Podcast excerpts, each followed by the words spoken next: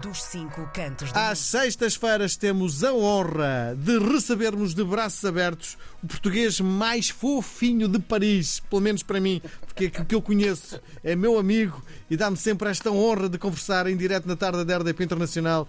Chama-se Hermano Sanches Ruivo, para além disto tudo, tem um poder gigante em Paris. É o autarca português na Cidade de Luz e é sempre com um sorriso de orelha a orelha que o abraço todas as semanas. Bem-vindo, hermano! Bonjour mon ami, ici Paris, sous le froid, le gel. É verdade. Eu estava aqui a olhar para a previsão do estado do tempo para este fim de semana. Então a notícia é: fim de semana uh, cheio de nuvens, sem sol. Amanhã 2 graus de máxima, menos 2 de mínima. Mas já te habituaste ao, ao, a este frio em Paris, não é?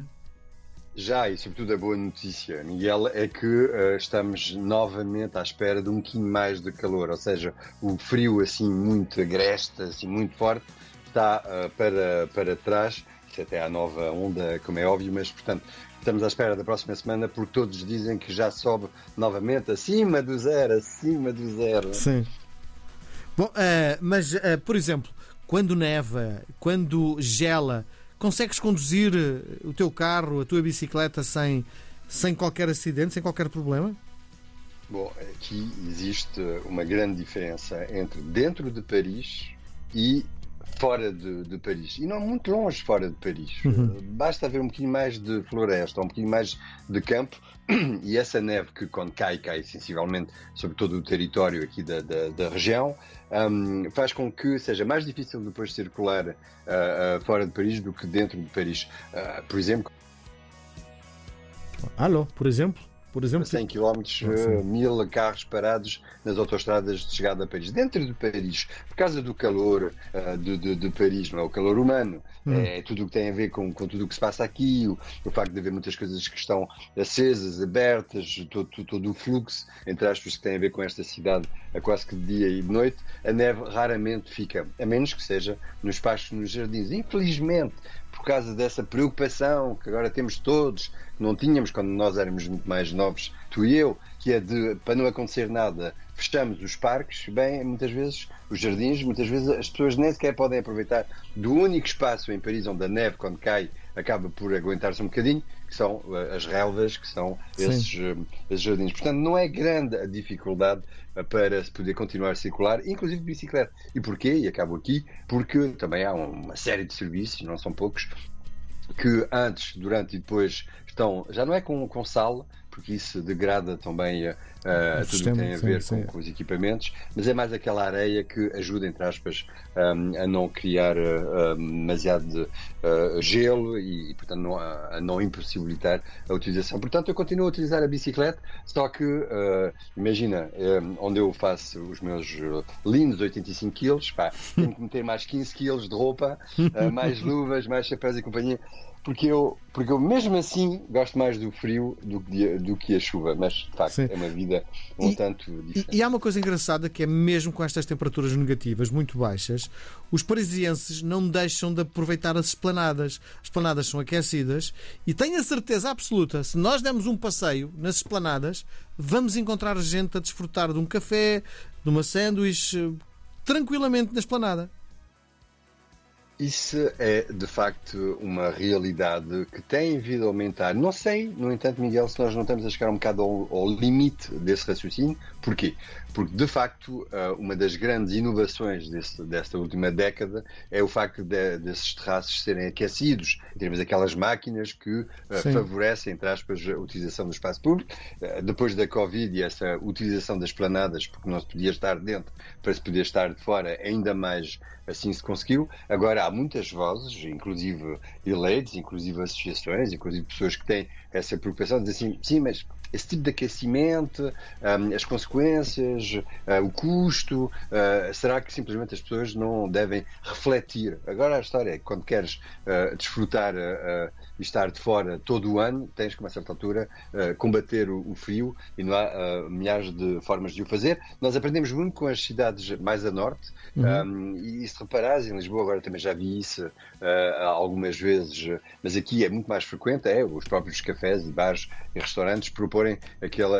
Um, um, como é que se chama aquelas coisas assim mais quentinhas para sim, pôr sim. à volta das costas, mas tipo. Mantas. Mantas, assim, mantas sim, sim. Exatamente, tipo mantas. Portanto, é a utilização do que é, entre aspas, ecológico uh, perante o que é não uh, uh, ecológico, que seria o aquecimento. Mas sim, sim, e sobretudo nesta altura em que os dias são muito curtos, em termos de luz, um, as planadas ficam e os cafés ficam muitas vezes cheios à mesma.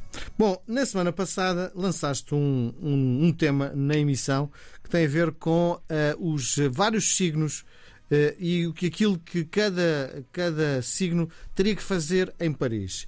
E na semana passada, aquilo que me coube em sorte, o signo do, uh, do Carneiro, foi uma aula de bowl step. Eu fui para casa estudar e aquilo que vi foi ginástica feita para, para a terceira idade. Todas as imagens não, eram pessoas com, não, com mais de 60 não. anos em cadeiras a fazer abdominais e por aí fora. E eu achei que isto era uma provocação desnecessária da tua parte chamar-me tão velho, não é? Hoje Sim, acabo muito pouco amigável. Sim, hoje acabo de receber uma imagem daquilo que é efetivamente o Bowl Step e no fundo vai explicar-me agora e também porque vamos ter uh, uma noite de Bowl Step com uma uh, luz ao descendente, não é? O bold step não é prerrogativa, não é monopólio dos séniores. Okay. É para todos. É claro que quando tu chegas a uma certa idade e podes entrar a fazer menos coisas, inclusive essa ideia de mexer, de correr, de, de bom, essa ideia de uma ginástica em casa, um bocadinho mais puxada, um, pode ser para muitos quase que a última, a última solução, a última possibilidade. Mas não, a bold step também é para malta jovem como nós e, um, e bem pelo contrário, acho que é melhor habituarmos nós com os nossos 20 anos 30, 40 e 50, para uh, justamente não perder esse hábito. E o que aconteceu aqui em Paris, quando nós temos essa programação a propor, a fazer com que as pessoas não estejam nunca uh, sem saber o que, o que podiam fazer, ehm, conhecemos, encontramos, cruzamos uma rapariga chama-se Chloé Lopes Gomes, tem uma origem que eu acho que é caverdiana, mas uh, é aqui em França luso-descendente, e que fez uma proposta para justamente uma série de atividades no Grand Rex. Grand Rex é uma das maiores salas, mas das mais emblemáticas salas. Um, de espetáculo de, de Paris, onde, por exemplo, a última vez que eu fui foi para um concerto de Carminho um, e tens uh, cinema e tens uma série de coisas e, portanto, ela faz uma proposta, ela que é uma profissional, eh, que é uma aluna, que foi uma aluna da Academia do Bolshoi, na Rússia, uhum. que trabalhou com, com, os maiores, inclusive, por exemplo, eh, o Bejar ou, ou, ou um, todas essas escolas tipo, tipo Berlim. Portanto, fez a proposta de dizer assim: ok, eu acolho um público que é completamente diferente, que não é uh, profissional. É uma programação, sim, um tanto uh, ginástica e um tanto puxada, mas basicamente a grande ideia com música, a grande ideia com, com refletir é dizer assim: nós temos músculos e temos que os tratar, não apenas para termos um, formas que podem ser lindas de apresentar, mas sobretudo para que a totalidade possa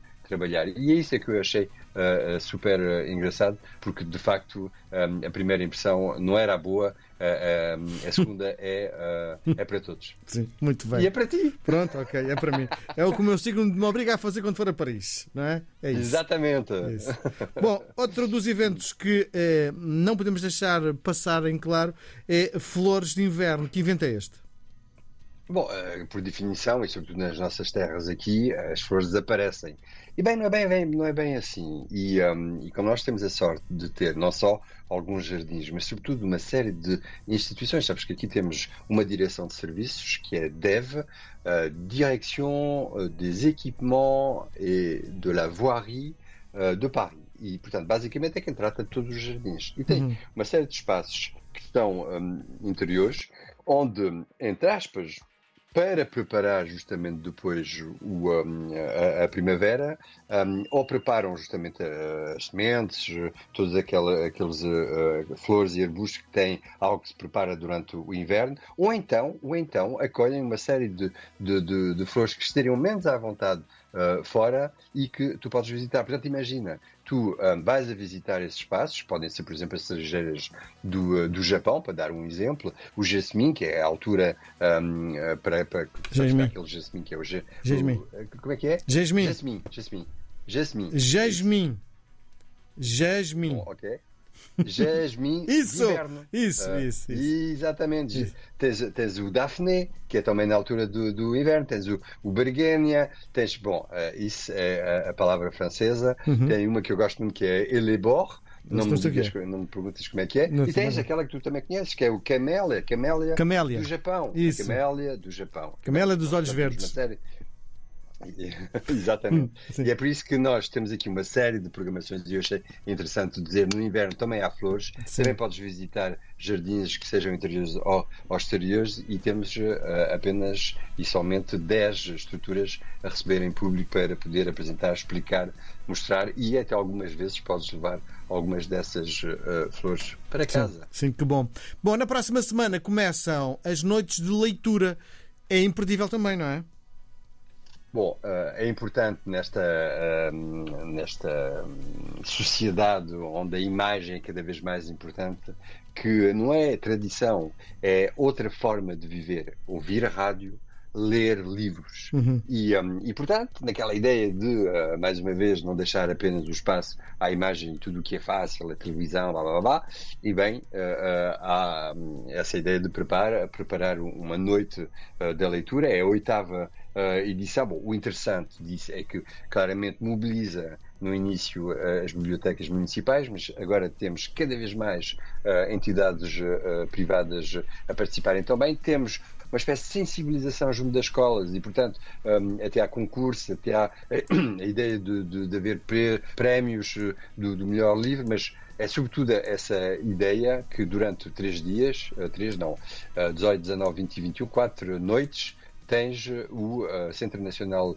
do Livro e a cidade de, de Paris a organizarem hum, dezenas de eh, apresentações e, sobretudo, a propor eh, uma série de livros. Imagina, imagina na totalidade, se contabilizares o que acontece em Paris, que depois também alastrou sobre a totalidade do território francês, são 8 mil eventos, são 4 mil espaços onde tu podes ir eh, escolher um livro, assentar-te durante toda a noite, está aberto toda a noite, Sim. e podes ler o teu livro. C'est sympa, não? Sim, sim. Olha, rapidinho, só numa pincelada, tentar eh, saber a tua opinião sobre esta crise política que neste momento assolou a França, não é?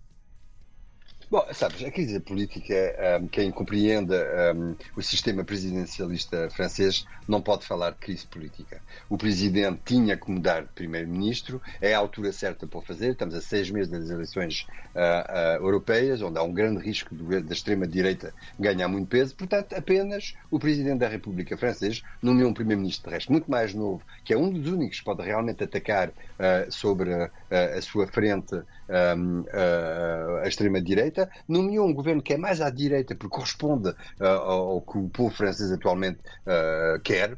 Claramente a esquerda não está organizada, portanto, nós não estamos a falar da crise, estamos apenas a falar de um presidente da República Francesa que habitualmente, qual, em- num mandato, pode gastar dois a três primeiros ministros. Está a gastar o segundo, entre aspas, nada de muito ah, ilógico, e portanto, agora a questão é, sobretudo, quanto tempo é que este vai aguentar, sabendo também que já estamos a meio mandato ah, presidencial para o Emmanuel Macron. Portanto, eu não falaria de crise, falaria apenas de ah, mudar o homem da bicicleta.